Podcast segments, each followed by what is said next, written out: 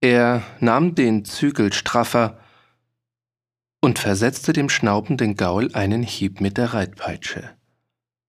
Das Tier zuckte zusammen, bewegte aber keinen Huf, stierte mit vorgequollenen Augen auf die grauen Tümpel des Sumpfbodens und fing zu zittern an. Dem jungen Reiter brannte der Zorn im Gesicht. Wieder hob er die Peitsche. Doch er schlug nicht, ließ die Gerte sinken und schob sie hinter den Ledergürtel. Während er unter beruhigendem Zureden dem Pferd den Hals tätschelte, sah er prüfend an dem Tier hinunter. Der schlanke Pongauer Rappe hatte einen reichlich Teil seiner glänzenden Schwärze eingebüßt.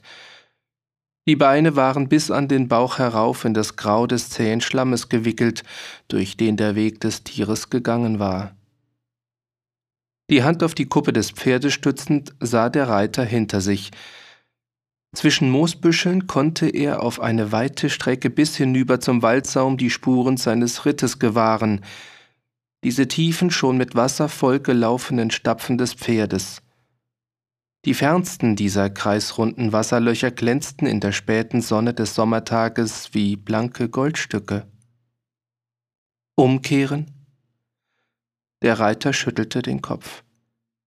Er guckte über die unruhig bewegten Ohren des Pferdes hinüber.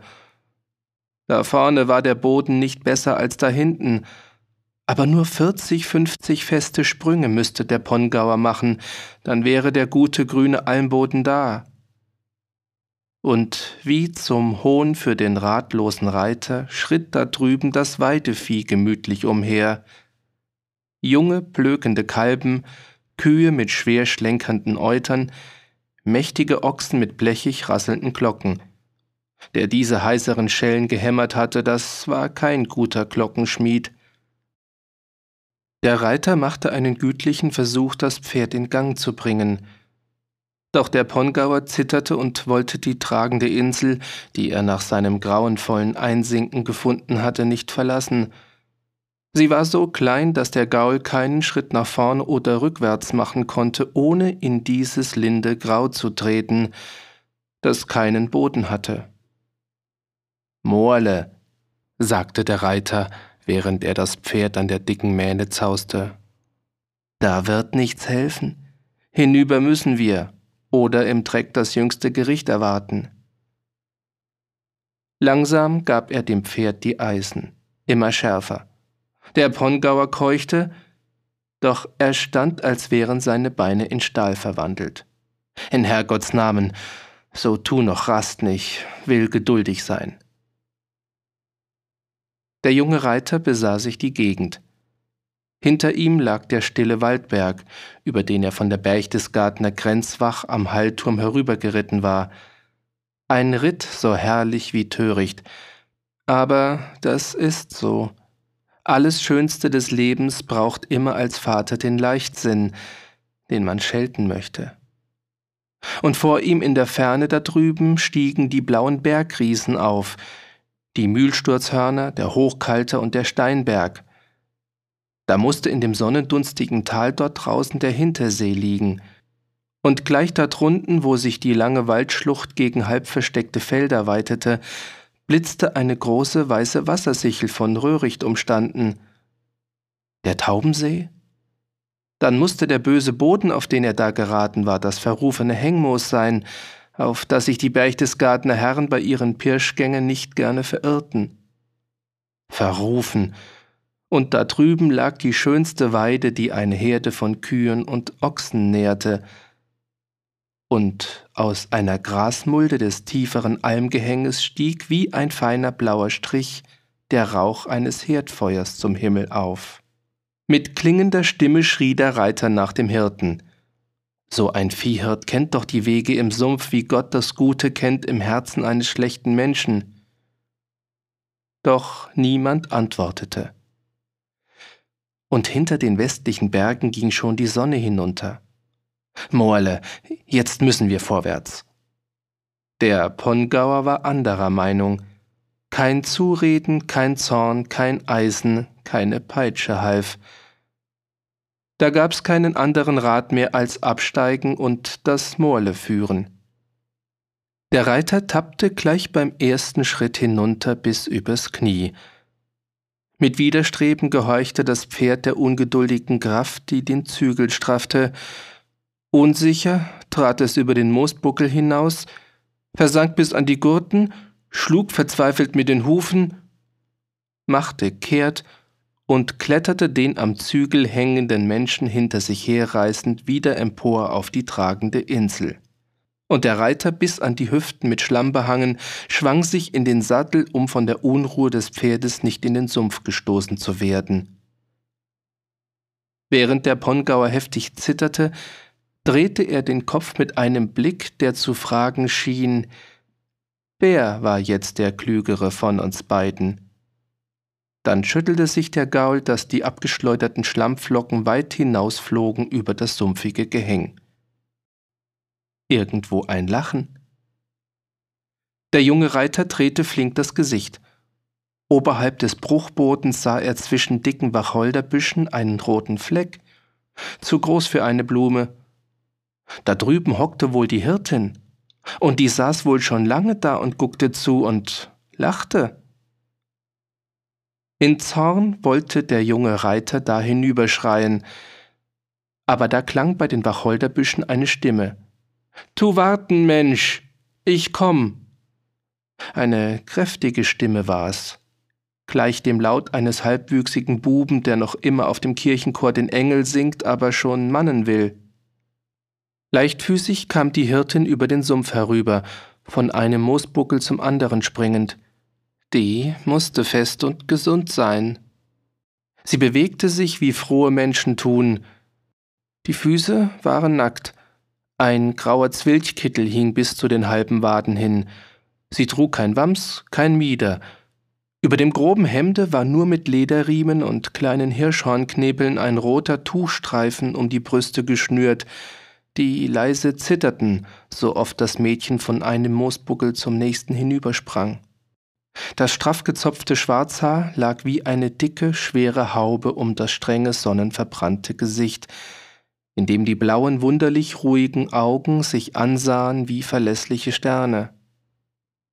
Beim Wald da drüben, sagte sie mit ihrer herben Knabenstimme, wo der Weg ausgeht, da hättest umwegs gegen den Berg hin müssen.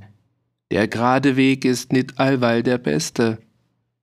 Sie sprach so bedächtig, wie kluge Menschen reden, die schon in Jahren sind. Er sah sie schweigend an und dachte, tut wie ein altes und ist ein paar Jährlein über die zwanzig. Sie hatte den letzten Moosbuckel erreicht, blieb mit dem einen Fuß drüben und stellte den anderen auf des Pongauers Insel neben den Huf des Pferdes hin. Da fragte der Reiter, bist du die Hirtin auf dem Hengmoos? Sie gab keine Antwort. Ihre geschickten Hände lösten flink eine Schnalle des Riemenwerkes und streiften das Zaumzeug über den Kopf des Pferdes herunter. Mit Tieren verstand sie umzugehen. Morle wurde ruhig, sobald er diese Hände spürte und drehte schnuppernd die Schnauze gegen die Hirtin hin. Sie zog dem Reiter die Zügel fort, den er noch immer festhielt, hängte das Zaumzeug über die Schulter und sagte, absteigen musst. Lang hab ich nit Zeit. Vor Nacht muss ich meine siebzehn Kühe noch melken. Der kühle Bergschatten wanderte schon über das Sumpfland hinaus, und im Tale draußen bohrten sich die schwarzblauen Schattenkegel immer tiefer in den gelben Sonnenduft. Absteigen? Und der Gaul? Ohne Bürt hat er's leichter, als wenn er tragen muss. Während der Reiter auf der anderen Seite des Pferdes aus dem Sattel glitt, ein bisschen vorsichtig, zerrte die Hirtin rasch die Schnallen des Gurtes los und nahm den Sattel auf ihren Nacken. Nein, du, den lass mich tragen. Du wirst Augen und Händ für den Weg brauchen. Sie wandte sich und machte wieder diese raschen, sicheren Sprünge über die grünen Mooskissen im Schlamm, ein bisschen lachend schlüpfte der Reiter unter dem Bauch des Pferdes durch, wobei sein grünes Hirschlederwams über den Rücken hin eine Färbung ins Graue bekam. Nur an der Brust dieses Wamses und auf der Oberseite der mit violettem Tuch geflügelten Ärmel blieb noch die schöne Farbe. Alles andere, Die gelb gestülpten Reitschuhe mit den Stachelsporen, die violetten Strumpfhosen und der Ledergurt mit dem Wehrgehäng, alles war grau geworden. Diese Graumannsfärbung wurde auf dem weiteren Wege noch befördert. Die Hirtin hatte richtig prophezeit. Nicht nur die Augen, auch die Hände wurden ihm nötig. Bald lachte er, bald schalt er wieder, wenn er bei einem Sprung daneben trat, und immer warf er einen Blick nach der Hirtin, wie in Sorge, ihr spottendes Lachen hören zu müssen. Aber sie wandte keinen Blick nach ihm. Sie sprang und sprang, wobei die Eisenbügel des Sattels leise klirrten, und kümmerte sich nimmer um den Weglosen, den zu führen sie gekommen war. Morle auf seiner kleinen Insel betrachtete diesen Vorgang mit wachsendem Erstaunen. Er streckte den Hals und wurde ungeduldig, und als er die Hirtin neben seinem Herrn, der das schlanke Mädchen noch um einen halben Kopf überragte, auf den schönen grünen Almboden treten sah, stieß er ein Gewieher aus und machte einen verzweifelten Sprung. Bis an die Schultern versank er, schlug und arbeitete, kam in die Höhe, tauchte wieder hinunter, fand eine hilfreiche Insel, zögerte und ließ sein Wiehern klingen, hörte den sorgenvollen Ruf seines Herrn und machte rasende Sprünge. Und als der Rappe den sicheren Almboden erreichte, bis über den Hals herauf in einen Eisenschimmel verwandelt, begann er wie in bewusster Rettungsfreude ein so irrsinniges Herumtollen, dass die Kühe, Kalben und Ochsen vor Schreck mit gehobenen Schwänzen unter rasselnden Schellenklang davonrannten. Morles junger Herr begann bei diesem Bilde heiter zu lachen. Auch der strenge Mund der Hirtin kräuselte ein Lächeln. Die Kühe, die vor dem lebensfreudigen Morle Angst bekamen, liefen ihr zu, und während sie den Weg zur Hütte nahm, war die halbe Herde des Almfeldes um sie herum, ein dicker Kranz von fetten Rücken und gehörnten Wackelköpfen. Da tauchte hinter einem Steinhügel eine kleine, verkrüppelte Menschengestalt auf. Ein Knabe oder ein Kreis? Das Gesicht war blass und runzlig aber die Augen waren jung. Es waren die gleichen blauen Augen, wie sie in dem strengen, sonnenverbrannten Gesicht der Hirtin glänzten. Arme und Beine waren mager und kurz. Der von kurzen Haarsträhnen umhangene Kopf saß tief zwischen hohen Schultern und der Rücken war zu einer hässlichen Krümmung entstellt. Doch dieser Krüppel war besser gekleidet, als sich die Bauernsöhne in den Tälern drunten zu tragen pflegten, Fast sah er aus wie ein verzärteltes Herrenkind, das man durch schmuckes Gewand für die Missgestalt seiner Glieder entschädigen wollte. In der einen Hand hielt er ein kurzes, gebogenes Messer, in der anderen ein Stück weißes Lindenholzes, aus dem eine fliegende Schwalbe halb herausgeschnitten war. Die Hirtin ging mit dem Sattel auf eine hölzerne Hütte zu und machte dem Krüppel, der sich hinter einem Felsblock verbergen wollte, rasche Zeichen mit der Hand. Er schien zu verstehen, schien ruhiger zu werden, nickte, sah hinüber, wo der Fremde stand, und schnitt von dem Lindenholz einen Span herunter. Dann legte er Holz und Messer auf einen Fels, näherte sich mit gaukelndem Säbelgang dem fremden Jüngling und begann ihm, ohne ein Wort zu sagen, mit der Spankante den grauen Schlamm von den Kleidern herunterzuschaben. Der Fremde ließ sich das eine Weile lachend gefallen. Dann fragte er, Wer bist du? Und weil er keine Antwort bekam, fasste er den Krüppel an der Schulter. Du, red doch ein Wort. Wer bist du? Das Gesicht erhebend, lallte der Krüppel mit schwerer Zunge ein paar sinnlose Laute und machte mit dem grau gewordenen Span ein Zeichen gegen Mund und Ohr. Dann fing er wieder zu schaben an. Ein Taubstummer, Schweigend betrachtete der Fremde den kleinen, fleißigen Kobold, und weil er an ihm diese blauen Augen sah, wandte er in fragendem Verwundern das Gesicht zur Hütte hinüber. Da drüben stand die Hirtin und reinigte am Brunnentrog den Sattel und das Riemenzeug. Dann ging sie auf den grasenden Morle zu und streckte die Hand und lockte mit leisen Lauten. Das Pferd streckte den Hals und schnupperte, ließ sich an der Mähne fassen folgte der Hirtin willig zum Brunnentrog und hielt verständig unter den Wassergüssen aus, mit denen ihm die Hirtin den Schlamm von Leib und Gliedern spülte, und ließ sich trocknen mit einem Tuche, ließ sich satteln und zäumen. Die Hirtin schien die Tiere lieb zu haben, auch dieses Fremde. Unter leisem Schwatzen fasste sie den Morle an der Schnauze, und in ihren stillen, strengen Gesicht erwachte eine warme Herzlichkeit, während sie dem Pferd die Nüstern streichelte und ihm die Büschel des dicken Stirnhaares aus den Augen strich. Dann hängte sie die Zügel über den Brunnenstock, gab dem Pferd einen leichten, zärtlichen Schlag auf den schwarz glänzenden Hals und trat in die Hütte. Morle sah der Hirte nach und wieherte. Sie kam aus der Türe, zwischen den Händen eine hölzerne Schale, die mit Milch gefüllt war, und ging zu der Stelle hinüber, wo der Fremde sich schaben ließ.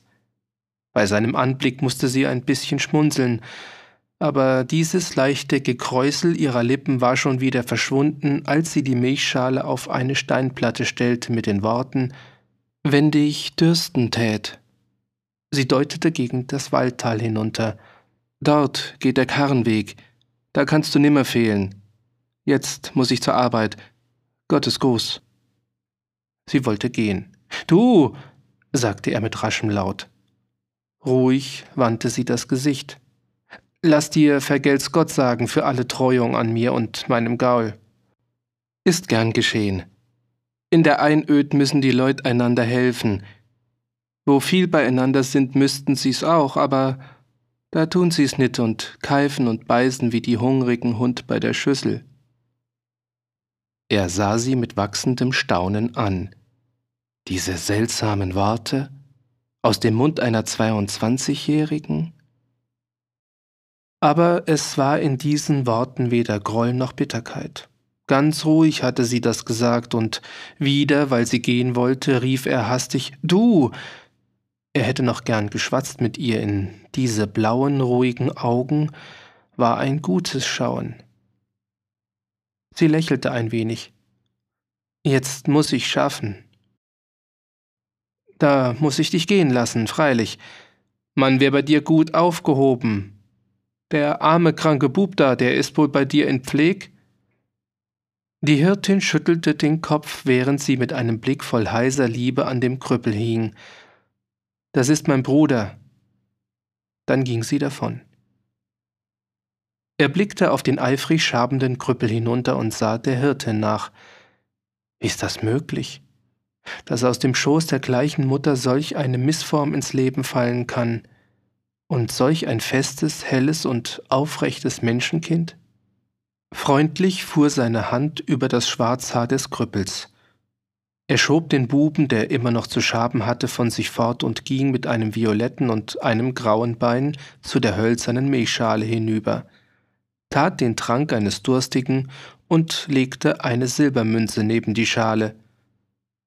Der Krüppel lallte einen zornigen Laut, griff nach der Münze, schob sie in die Gürteltasche des Fremden und säbelte mit den kurzen Beinen zu dem Stein hinüber, auf dem sein Messer neben der geschnitzten Schwalbe lag. Guck nur, wie stolz. Es war wie Ärger in diesen Worten. Das lange lichte Braunhaar aus dem erhitzten Gesicht schüttelnd, schritt der Fremde zum Brunnen hinüber und stieg in den Sattel. Morle benahm sich ein bisschen ungebärdig, musste aber flink dieser kräftigen Faust und dem Druck dieser festen Schenkel gehorchen. Bei der Hütte bückte sich der Reiter, um durch die Türe schauen zu können, er sah einen Raum, in dessen Zwielicht eine versinkende Flamme flackerte. Seine Augen suchten, während er weiterritt. Er gewahrte die Hirtin auf dem höheren Almgehänge. Mit dem kupfernen Milchzuber und einem dreibeinigen Stühlchen ging sie einer aus plumpen Steinen aufgeschichteten Stallung zu. Viele Stücke der Herde trabten ihr mit heißeren Schellen nach und aus dem ganzen Almfeld von überall zogen die Kühe mit Gebrüll und Schellen gerasselt dem Steinbau entgegen, zu dem die Hirtin wanderte. Während Moerle vorsichtig über den groben, steilen Weg hinunterkletterte, wandte der Reiter immer wieder das Gesicht. Nun nahm der Wald ihn auf. Als er beim Taubensee das offene Feld erreichte, fing der Abend zu dämmern an. In einem gezäunten Wiesengarten war ein Bauer mit seinem Weib dabei, das Gras zu mähen. Der Reiter verhielt den Gaul. Bauer, komm her da. Die Sense flog ins Gras, der Bauer sprang und sein Weib fing in dunkler Sorge zu bangen an. Wenn ein Herr befahl, das war für einen Bauern immer ein übel Ding. Weißt du, wer die Hirtin ist auf dem Hengmoos droben? Der Bauer atmete auf. Das ist die Jula vom Runotter, den man heuer wieder zum Richtmann der Ramsauer Knotschaft gewählt hat. Sein Vater ist Erbrechter worden vor dreißig Jahr. Sinnend sagte der Reiter, die Jula. Die ja, könnt's besser haben und müsst nit sennen, die Jula geht aus Fürlieb-Almen und ihres presshaften Bruders willen. Der mag nit unter Leut sein. Ohne zu antworten, ließ der Reiter dem ungeduldigen Pongauer die Zügel schießen, und der Bauer kehrte zu seiner Sense zurück. In Sorge fragte das Weib, was hat er wollen? Von mir kein Helmel, Gott sei Dank. Bloß nach der Jula-Tropen hat er mich ausgefratscht. Aber da wird ihm der glustige Herrenschnabel drücken bleiben. Schrei nicht so, tuschelte das ängstliche Weib. Was war's denn für einer? Ich glaub, der junge Sohn meiner. Dem Gardner Amtmann der seinige? Ja, ja, aber Zwielicht kann mich genarrt haben. Es heißt doch allweil, der junge Sohn meiner wär auf der Prager Magisterschul. Was geht uns der Bub des Amtmanns an? Das Weib bekreuzigte sich. Gott sei gelobt, dass wir nit Kinder haben, nit Buben, die Eisen fressen müssen für die Herren und nit Töchter, die man zu Lustföhlen macht. Der Bauer brummte was in den dicken Bart und schwang im sinkenden Abendtau die Sense wieder. Im gleichmäßigen Takt klang der Hufschlag des trabenden Pferdes. Der Reiter achtete des Gaules wenig und war nachdenklich. Die Jula, hatte er nicht die Jula vom Rundotterhof einmal gesehen, vor sieben Jahren? Noch ein halbes Kind? Wie das magere, trutzäugige Ding sich ausgewachsen hatte? Aber so stolz und so sparsam mit Worten wie damals war sie noch immer. Auf der besseren Straße, in die der Taubenseer Karnweg einbog, klang der Hufschlag des Pongauers fester und heller. Die ersten Sterne schimmerten, und es schlich die stahlblaue Nacht um die Berge, als der Reiter zu den Wohnstätten der Ramsau kam. Neben der Straße rauschte die Ache, und auf der anderen Seite des Weges huschten armselige Hütten vorüber, die nicht Zaun und Gärtlein hatten. Dann kamen fest umgatterte Höfe mit hohen Dächern, es kam die kleine Kirche und das große Leuthaus, in dem noch Licht war und trunkene Knechte beim Dünnbier saßen. Und dort, auf dem Hügel droben, das große Gehöft mit den starken Planken und dem steilen Moosdach? War das nicht der Hof des Richtmanns Ruhnotter, dessen Vater einst, als das Stift zu Berchtesgaden unter drückenden Schulden zu leiden begann, das alte Schupflehen um 140 Pfund Pfennig als Erbrecht und Eigengut erworben hatte? Der Pongauer, in dem die Sehnsucht nach dem Stall erwachte, fiel in einen sausenden Trab die Jula. Und dass die schlanke, aufrechte Jula einen Krüppel zum Bruder haben musste? Die klösterlichen Hofleute, die gut von den Herren redeten, erzählten es so. Die Frau des Ruhnotter mit ihrem vierjährigen Dirnlein wäre eines Tages, als die Erdbeeren reif geworden, im Hochtal des Windbaches hinaufgestiegen zur Alm ihres Mannes, am selben Tage hätten die berchtesgadenischen Chorherren dort oben eine Hetzjagd auf Hirsche abgehalten, und ein Rudel flüchtenden Hochwildes hätte die Ruhnotterin, die seit drei Mondzeiten gesegneten Leibes war, zu Boden geworfen und über eine stubenhohe Steinwand hinuntergestoßen.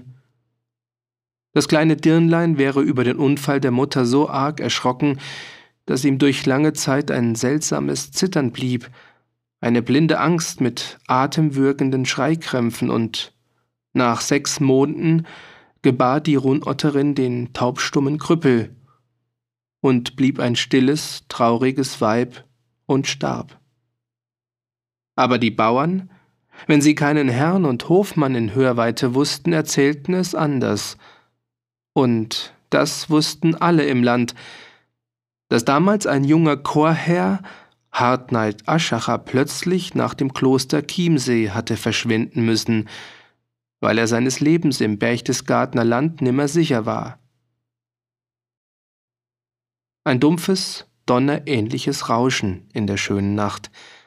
Das war der Windbach, der seine Wasser herunterstürzte durch die enge Klamm.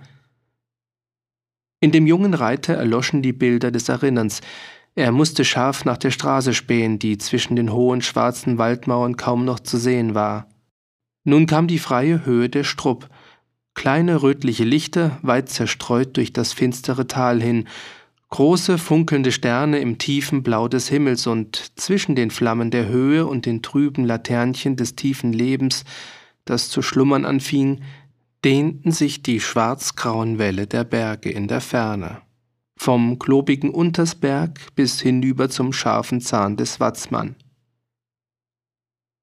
Das erste Haus von Berchtesgaden.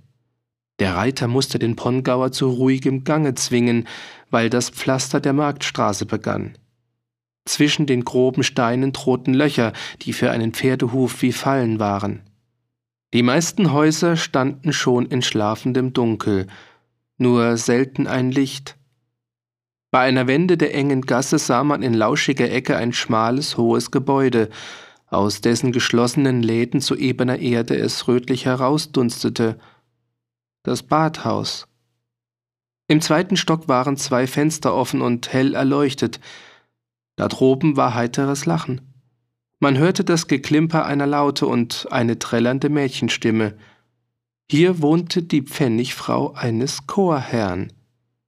Noch immer war das Stift gelähmt unter schweren Schulden, aber so viel an Einkünften, die aus Holzschlägen, Salzgefäll, Steuern, Holtenzins und Erbrechtskäufen erflossen, hatte es noch immer, dass man sich das Leben heiter machen konnte. Die Gasse wand sich und es kam der stille Marktplatz. Schulter an Schulter standen da die schmucken Häuser der Handwerker und Kaufleute mit schweren Eisenstangen und Hängeschlössern vor den Gewölben.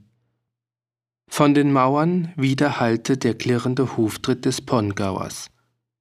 In der Tiefe des Marktplatzes, hinter dem schwarzen Umriss eines steinernen Brunnens, flackerte ein Pfannenfeuer vor der Pförtnerstube des Stifttores. Es kamen zwei Wächter, die halblaut miteinander schwatzten.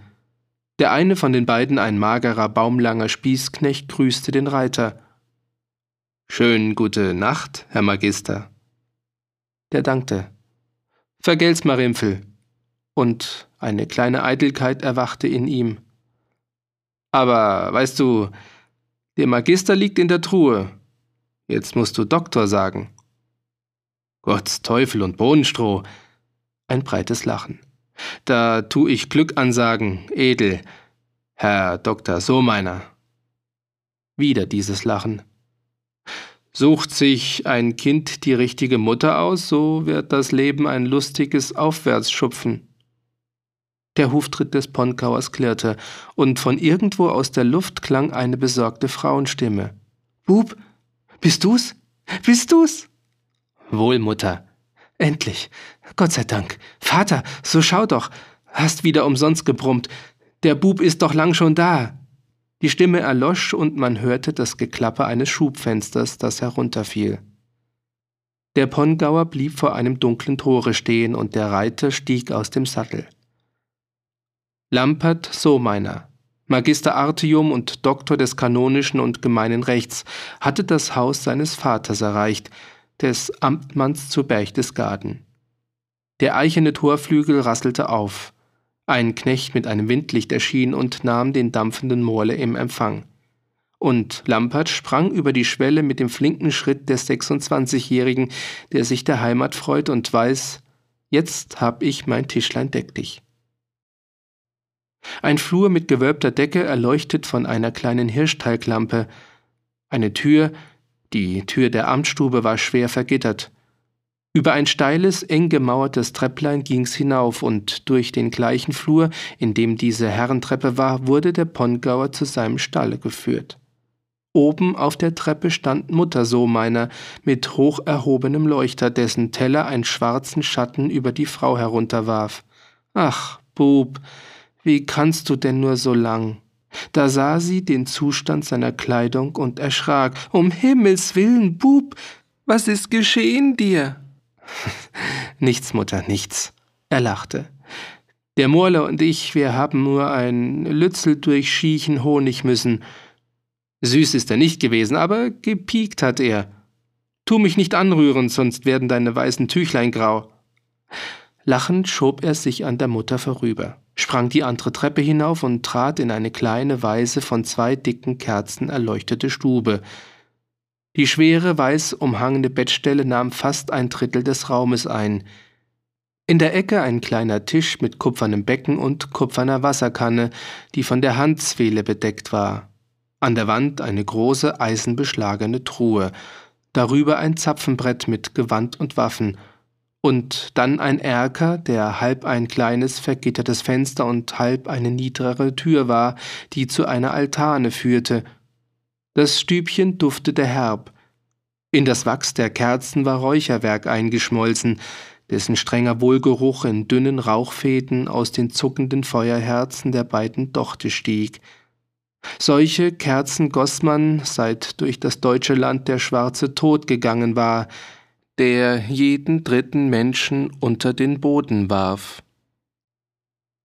Drunten auf der ersten Treppendiele war die Amtmännin stehen geblieben, bis sie vernahm, dass droben die Türe geschlossen wurde. Nun betrat sie die Wohnstube. Frau Sohmeiner war in dunkles Braun gekleidet und dennoch war sie weiß.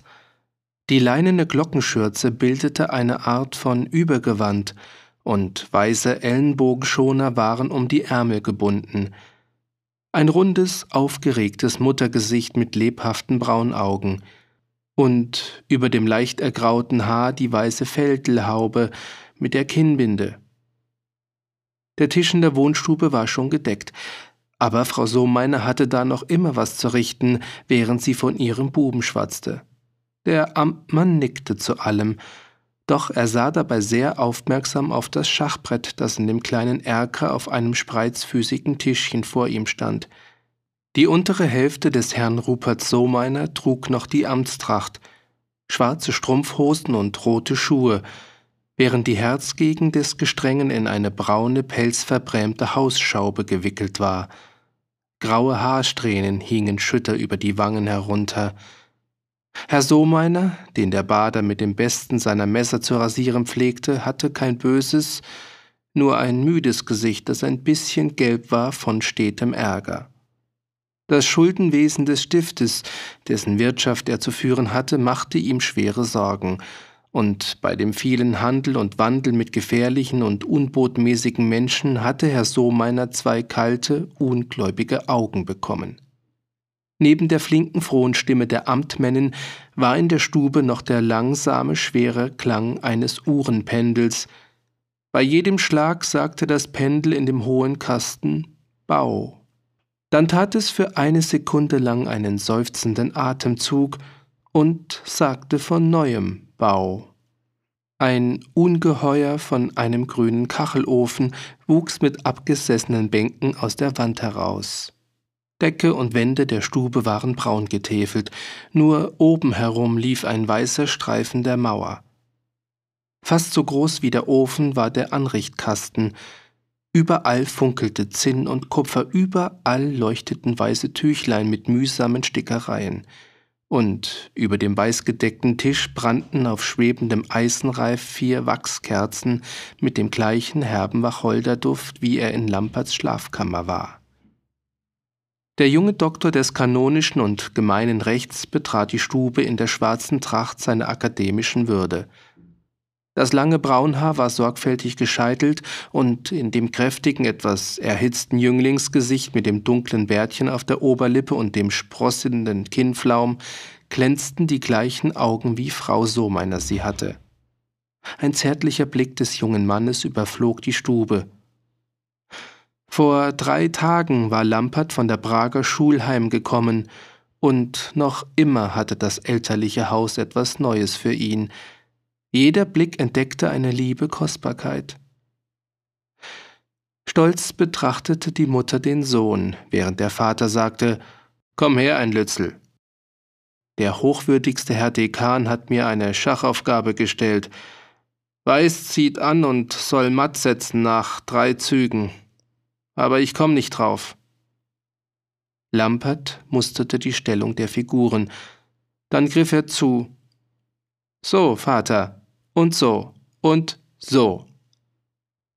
Richtig, er hat's. Herr Sohmeiner lachte. Bub, wenn du im Amt so flink und sicher zugreifen lernst, dann tut der Hof mit dir als neuen Aktuario einen guten Fang. Und du kannst ihm die Schulden schupfen helfen. Glückliche Freude glänzte in den Augen der Amtmännin.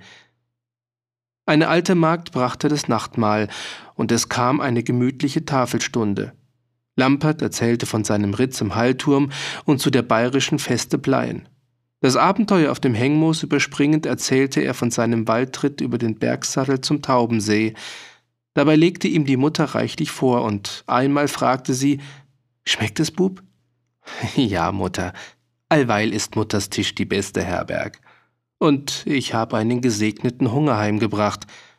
Seit dem mageren Frühmahl, zu dem mich der Hallturmer eingeladen, habe ich nur am Abend auf dem Hengmoos einen Schöppel Milch getrunken. Milch?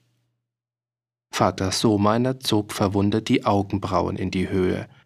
Ist der Ochsenhirt auf dem Hengmoos solch ein Schlemmer, dass er sich Milch auftragen lasst, bis von der Ramsau her?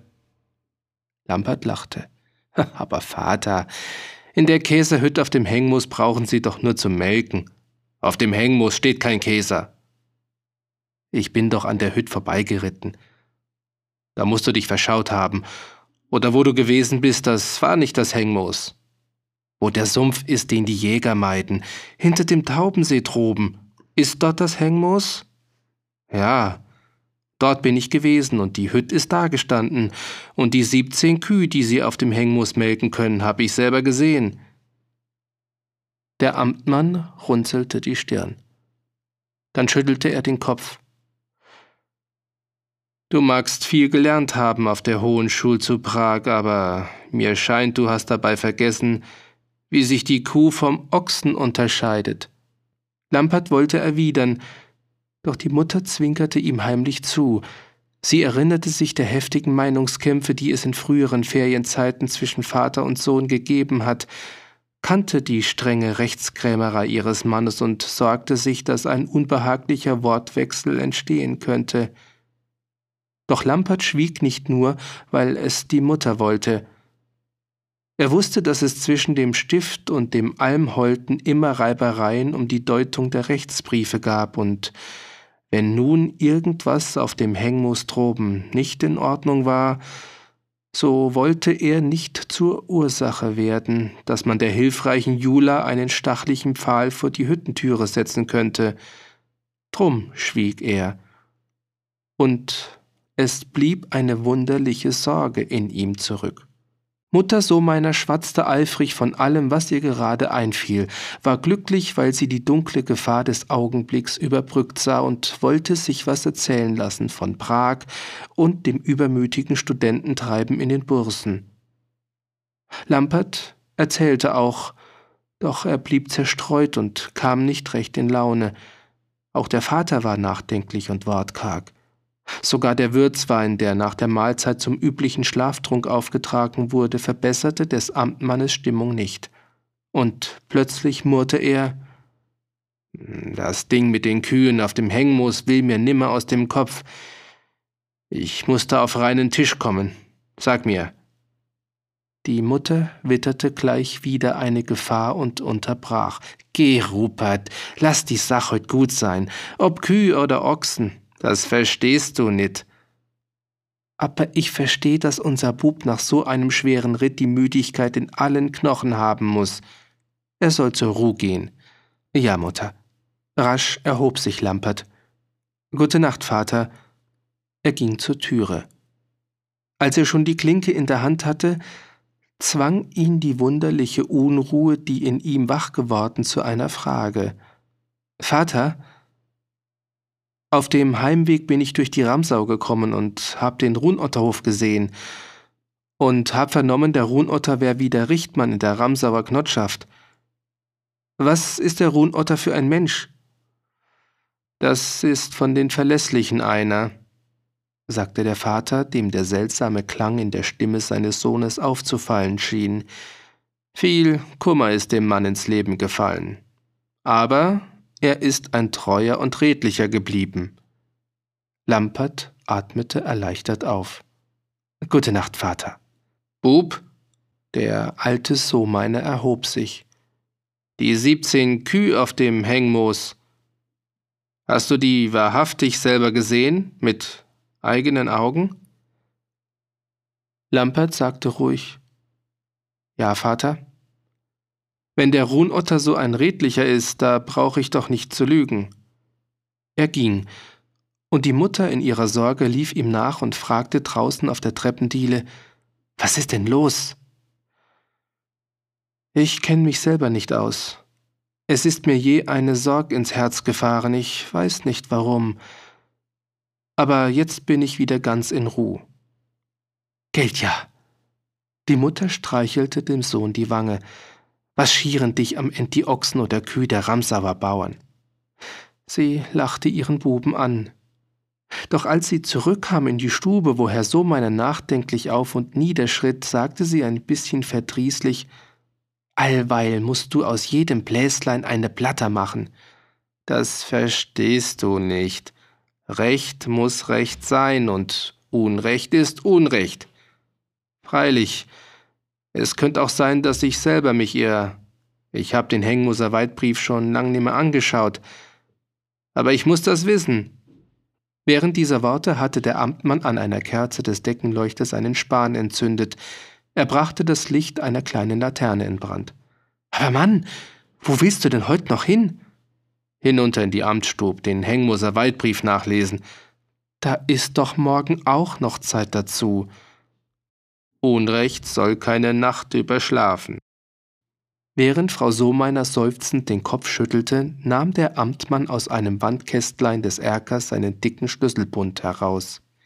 Drunten, zu ebener Erde, musste er drei Schlösser aufsperren, am Gitter, an der Tür und an dem großen, schwer mit Eisen beschlagenen Aktenschrank der Amtsstube, aus einem Gewirr von Papieren und Pergamenten suchte der Amtmann ein gesiegeltes Blatt heraus, den Hengmoser Almbrief. Und kaum hatte Herr Sohmeiner beim trüben Schein der Laterne zu lesen begonnen, da ließ er im Zorn seine Faust auf das Schreibpult niederfallen. Das ist eine Frechheit ohnegleichen. Hier war es seit 65 Jahren verbrieft und gesiegelt. Auf dem Hängmus durfte kein Käser stehen, keine feuerbare Hütte, nur ein Wetterschlupf für den Ochsenhirten, und Milchkühe durften nicht aufgetrieben werden, nur zwanzig zwiesömmerige Kalben und an mastbarem Galtvieh sechzig Ochsen. Und nun stand wieder Recht und Fug auf dem Hengmoos eine Käserhütte, und Milchkühe wurden aufgetrieben, wieder Fug und Recht.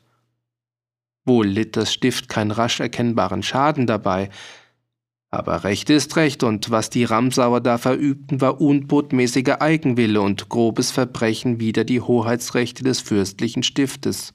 So sah es für den Amtmann Sohmeiner aus, dem die anmaßende Willkür der Holden und Eigengütler das Leben verbitterte, seit das Stift um der Last seiner Schulden willen gezwungen war, ein Schupflehen ums andere an vermöglich gewordene Bauern als Erbrecht zu verkaufen, wurde der Untertanen Übermut und Anspruch Ärger von Jahr zu Jahr.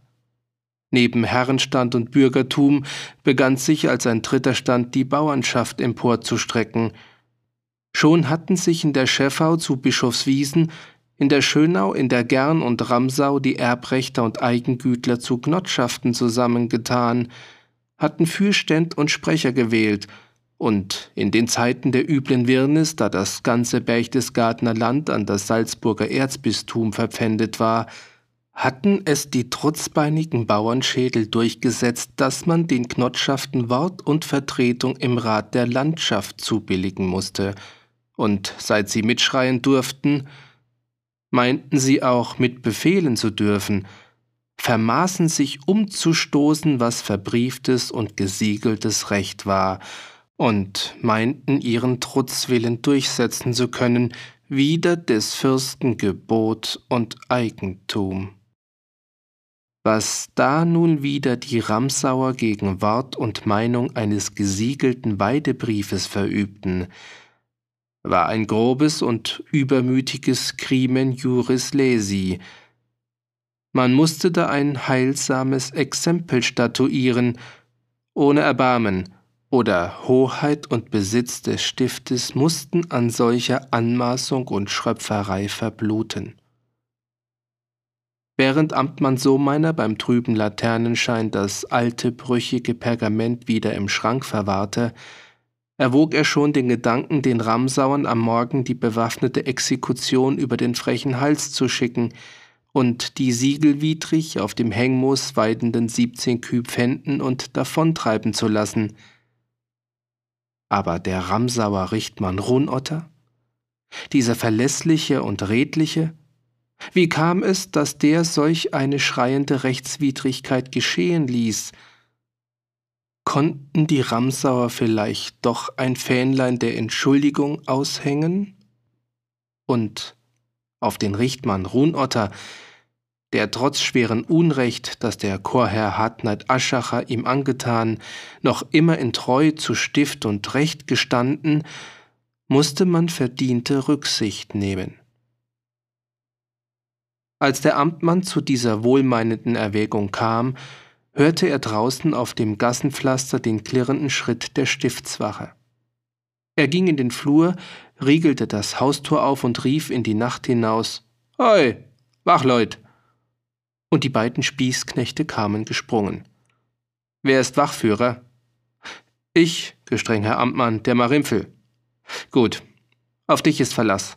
Komm herein zu mir. Herr Sohmeiner hob dem baumlangen Kerl, der in den Flur trat und mit dem Spieß salutierte, die kleine Laterne gegen das Gesicht. Im Lichtschein funkelten des Knechtes Armschienen, die Brustplatten und der blanke Eisenhut, der mit zerzausten Federn über einem verwitterten, von Narben durchrissenen Bartgesichte saß. Der Amtmann sagte, Um Mitternacht lass dich ablösen und vergönn dir ein Lützel Schlaf, doch eh der Morgen aufgraut, sollst du hinausreiten zum Taubensee und hinauf zum Hängmoos. Der Knecht lachte. Da muss ich Acht haben, Herr, dass ich mein Rössel nit in die graue Supp hineinreit. Wir haben nicht Spaßenszeit, sagte der Amtmann streng. Auf dem Hängmoos zählst du die Kalben und Ochsen, aber halt dein Maul vor dem Hirten und tu ihm keinen Trutz an, aber siehst du auf dem Hengmus einen Käser stehen und tät es wahr sein, dass da droben Melkvieh weidet, so bring dem Richtmann Runotter eine Ladung vor mein Amt. Soll ich Beistand mitnehmen, wenn's nötig wär, dass man zugreift? So meiner schüttelte den Kopf. Der Runotter wird im Guten kommen. Er soll bei mir sein morgen, solang noch Amtszeit ist. Wohl, gestreng, Herr Amtmann, wird geschehen. Als Marimpfel wieder draußen auf der Gasse war, tuschelte sein Kamerad die Frage. Ist was Lustiges los? Ich schmeck, man will einen Bauernschädel zwiefeln, einen, dem ich's gönn, weil er die Nasenlöcher gar so weit auftut. Solcher Hochmut wachset, seit die Herren zu gut sind. War ich der Probst, ich möcht den Mistbrüdern ein Flohbeiß auf die Haut setzen, dass sie springen müssten, wie man winkt. Der so redet, war selber ein Ramsauer Kind und eines leibeigenen Bauern Sohn, was die Scherpenfarbe für üble Wunder wirkt. Geschworener Knecht eines Herrn werden, eines Herrn Wehr und Farben tragen und schlagen und stechen müssen auf des Herrn Wink, das heißt ein Hofmann sein und heißt verachten dürfen, was tiefer steht und heißt was Besseres werden, denn man gewesen als seiner Mutter Kind. Die beiden Spießknechte schritten über den Marktplatz gegen das Stiftstor hin, vor dem das Pfannenfeuer brannte. Im Widerschein der roten Loderflamme waren die Kanten des Gemäuers und die Säume des steilen Dächer wie von rinnendem Blut übergössen, und hinter den dunklen Firsten stiegen die Türme des Münsters und der neuen Pfarrkirche in die sternenschöne Nacht hinauf, gleich schwarzen himmelhohen Riesen, die sich in der Finsternis aus den Schlünden der Erde erhoben hatten, um Ausschau zu halten über das Tun und Leben der kleinen Menschen. In des gestrengen Amtmanns Hause hatte Herr Sohmeiner das Flurtor wieder fest verriegelt und hatte die drei Hängeschlösser wieder gesperrt. Am Pergamentkasten, an der Tür der Amtsstube am eisernen Gitter. Als er mit dem schwankenden Laternchen die enge steile Treppe hinaufstieg, war er des redlichen Glaubens, dass er im Dienste seines fürstlichen Herrn des Erzprobtes zu Berchtesgaden eine dringende Pflicht seines Amtes gewissenhaft und mit klugem Bedacht erfüllt hätte. In der Wohnstube war der Tisch geräumt. Auf dem Eisenreif brannte nur noch eine einzige Kerze. Die Hausfrau hatte die drei anderen Lichter ausgelöscht, und leise sprach bei diesem sparsamen Zwielicht das Pendel in dem alten Uhrenkasten Bau, Bau. Herr Sohmeiner verwahrte den Schlüsselbund, löschte das Laternchen und blies auf dem Eisenreif die letzte Kerze aus. Nun war die Stube finster, nur um die verbleiten Scheiben des Erkers zitterte vom Pfannenfeuer des Stiftes her ein matter rötlicher Schein. Im Uhrenkasten sagte die schwingende Stimme unablässig Bau, Bau, Bau. Diese Uhr, deren Räderwerk kein lebendes Herz, nur stählerne Federn und wirkende Gewichte hatte, war klüger als Menschen sind, Immer wieder sprach sie in der stillen Nacht ihr schlummerloses Mahnwort. Doch in dieser stillen Nacht, in der ein Rechtsbeschützer seine Pflicht gewissenhaft erfüllt zu haben wähnte, begann im Berchtesgadener Land ein sinnloses Zerstören und grauenvolles Vernichten.